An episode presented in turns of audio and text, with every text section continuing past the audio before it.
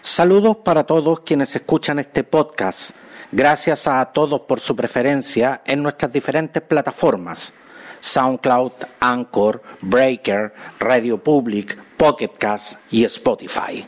Soy Roberto del Campo Valdés y esto es Preciso y Conciso. El 12 de octubre es una fecha significativa para toda Hispanoamérica Recuerdo que en mis años escolares se nos enseñaba que era el día en que los españoles y europeos habían descubierto América y a muchos de nosotros se nos grabó a fuego la idea de que el 12 de octubre de 1492 fuimos descubiertos. Pero este concepto hoy es anacrónico y obsoleto, ya que nosotros hoy podríamos decir que fuimos quienes descubrimos a los españoles y a los europeos. ¿Cierto? Pero aquí no estoy para reescribir la historia. Lo cierto es que ese día dos mundos que ignoraban su existencia se encontraron para comenzar una historia en común. Pero una historia que no partió exactamente ese día. Los pueblos vikingos llegaron mucho antes a América, en el siglo X, en el año 982, por el Atlántico Norte pasaron por Groenlandia, a la que dieron este nombre de Terranova. Se adentraron en Canadá hasta los Grandes Lagos y llegaron hasta donde actualmente hoy está Chicago. Aunque querían colonizar, se vieron obligados a regresar. El viaje de los vikingos no tuvo la trascendencia en el conocimiento histórico de su tiempo. De su viaje quedaron las sagas y tradiciones que relatan su presencia en América. Si bien es cierto que esta fecha es trascendente en la historia, curiosamente no fue conmemorada con total realce hasta 1892, cuando se cumplió el cuarto centenario que se celebró en las condiciones de una América independiente en casi todos sus países. Ese año la celebración se desarrolló en gran parte de Europa, en España se inició con la Exposición Universal de Barcelona de 1888, siguiéndole la de Sevilla y la de Cádiz. España aprovechó los eventos de la celebración para destacar la importancia de la relación con los países americanos. Esto debido a que los procesos de independencia de América habían roto los lazos coloniales y de dependencia con España. Y fue el mismo proceso de independencia que resultó en un rompimiento de las relaciones diplomáticas con la corona, que tardaron bastante tiempo, por cierto, en establecerse. A mediados del siglo XIX, estos vínculos ya se habían restablecido y España, de esta manera, reconocía la independencia y la soberanía nacional de los países antes colonizados. El cuarto centenario se celebró como el descubrimiento del Nuevo Mundo y en la ciudad de Huelva se reunió el noveno Congreso de Americanistas para estudiar, analizar y exaltar esta efeméride. De este cuarto centenario surgió el concepto de llamar durante el siglo XX a España como la madre patria. Esta expresión simplemente no se condice con la realidad, ya que durante toda su dominación el rey español nunca estuvo en América. Lo hizo en el último tercio del siglo XX, ya no como rey dominante, sino como representante del Estado monárquico constitucional de España, cuando visitó Costa Rica en el gobierno de Daniel Oduber. Este le recibió servilmente diciéndole, desde hace 400 años os esperábamos. La celebración del quinto centenario en 1992 fue muy diferente. Había ya una conciencia histórica nueva sobre esta llegada de los españoles y europeos a América empezó a celebrarse desde 1982, cuando la mayoría de los países latinoamericanos, con comisiones nacionales históricas, iniciaron esta conmemoración dentro de una nueva perspectiva que durante toda la década se fue discutiendo. No se trataba de celebrar el descubrimiento de América ni del Nuevo Mundo. Hoy derechamente se plantea el concepto del encuentro de culturas. Uno de los conceptos que más se ha arraigado en estos años es de que fuimos descubiertos, porque el continente estaba escasamente poblado. La discusión sobre la cantidad de población aún se sigue debatiendo, analizando y precisando, pero en limpio tenemos dos teorías importantes, las tesis maximistas y las minimistas. Las maximistas consideran una gran población, las minimistas estiman poca población. De ambas se desprenden consecuencias importantes, sobre todo de ese encuentro y establecimiento de los españoles y europeos en el continente.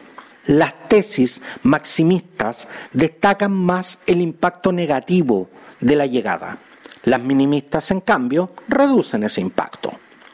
Las tesis maximistas estiman que el continente americano tenía entre 90 y 110 millones de habitantes, y hay quienes la llevan incluso hasta los 150 millones.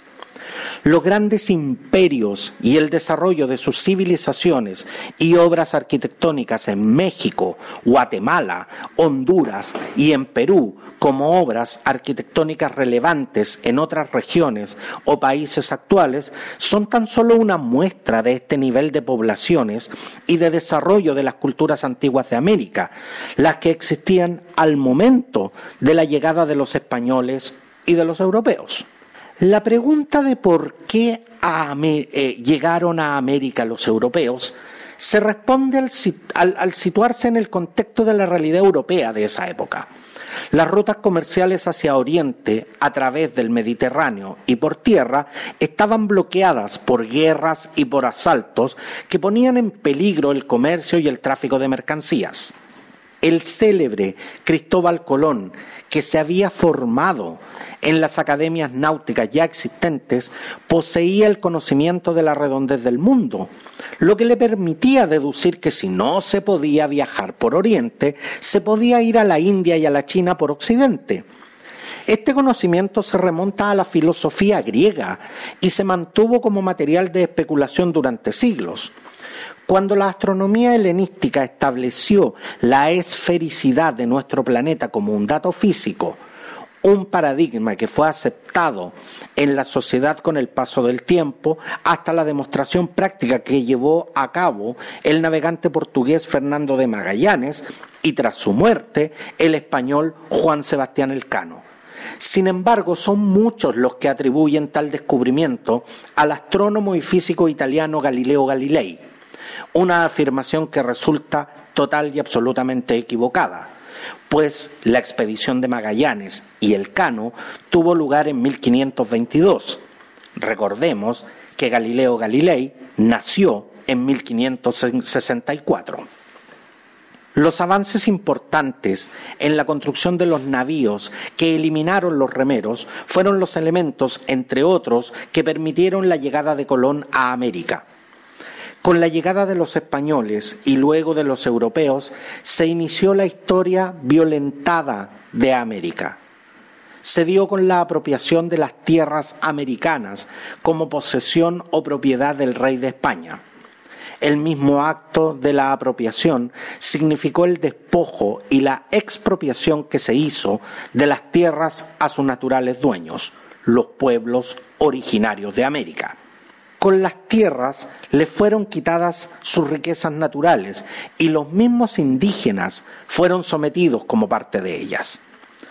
Con esta violencia hicieron surgir la propiedad privada real. No se permitía otra propiedad que no fuera del rey o que el rey no autorizara o diera para su explotación. Así surgió la propiedad privada sobre estos medios de producción por la fuerza, por la imposición por la violencia ejercida. Fue el resultado de un robo, de un saqueo histórico. Antes del 12 de octubre de 1492 no había existido esta forma de propiedad en América. Los indígenas y sus comunidades que trabajaban las tierras y sus recursos naturales para sí mismos, a partir de la llegada de los españoles, fueron obligados a trabajar para otros, para los amos para los dueños de las tierras y del poder político, militar y religioso que les fue impuesto. cuando faltó mano de obra indígena como resultado de las guerras de dominación, de la resistencia indígena, los españoles introdujeron mano de obra esclava negra, traída del continente africano. A partir de 1650 se introdujeron cientos de personas para trabajar como esclavos. Los españoles y europeos impusieron la autoridad del rey y lo que ésta representaba.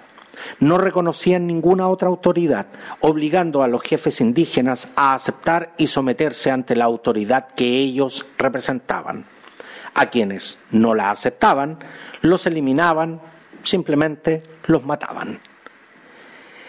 El primer nombre de esta conmemoración fue aniversario del descubrimiento de América, mientras España lo renombró como Día de la Hispanidad en 1958. Chile, en cambio, lo definió finalmente como Día del Descubrimiento de dos Mundos en marzo del 2000, durante el fin del gobierno de Eduardo Frei Ruiz Tagle. Esta efeméride recuerda el encuentro entre dos mundos. Sin embargo, nos recuerda también la opresión española sobre los pueblos originarios. Lo cierto es que hoy estamos en un momento histórico en que debemos centrar la discusión en aceptar la tremenda diversidad cultural de nuestra América, manifestarnos en contra de cualquier forma de discriminación, xenofobia y racismo Hoy, dividir a los seres humanos en razas carece de validez y además constituye una concepción política social errónea y peyorativa. Por lo tanto, su utilización solo favorece reivindicaciones racistas. El 12 de octubre debe ser siempre un día de reflexión histórica y de diálogo intercultural. Esto implica dejar atrás la conmemoración de la conquista de América y el proceso que solo valoró la cultura europea para dar paso al análisis y a la valoración de la inmensa variedad de culturas que los pueblos indígenas y afrodescendientes han aportado a la construcción de nuestra identidad. Si somos americanos, somos hermanos, señores si somos americanos, seremos buenos vecinos. Me despido apropiándome de estas palabras del ex concumén folclorista, compositor y profesor chileno, ganador de la competencia folclórica del Festival Internacional de la Canción de Viña del Mar en 1970. Los dejo entonces escuchando a Rolando Alarcón y su tema Si somos americanos. Hasta pronto.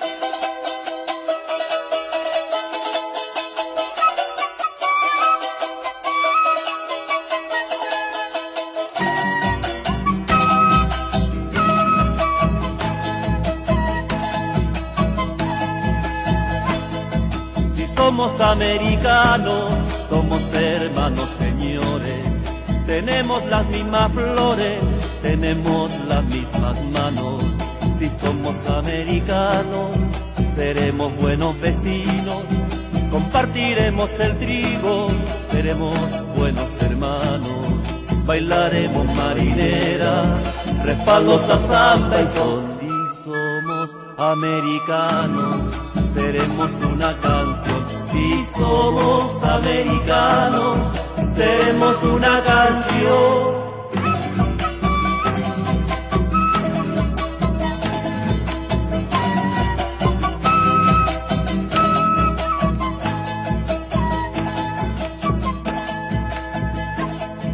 Si somos americanos, no miraremos fronteras Cuidaremos las semillas, miraremos las banderas.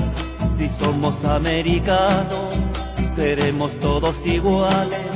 El blanco, el mestizo, el indio y el negro son como tales. Bailaremos marinera, refalos a samba y sol. Si somos americanos, seremos una canción. Si somos americanos, seremos una canción.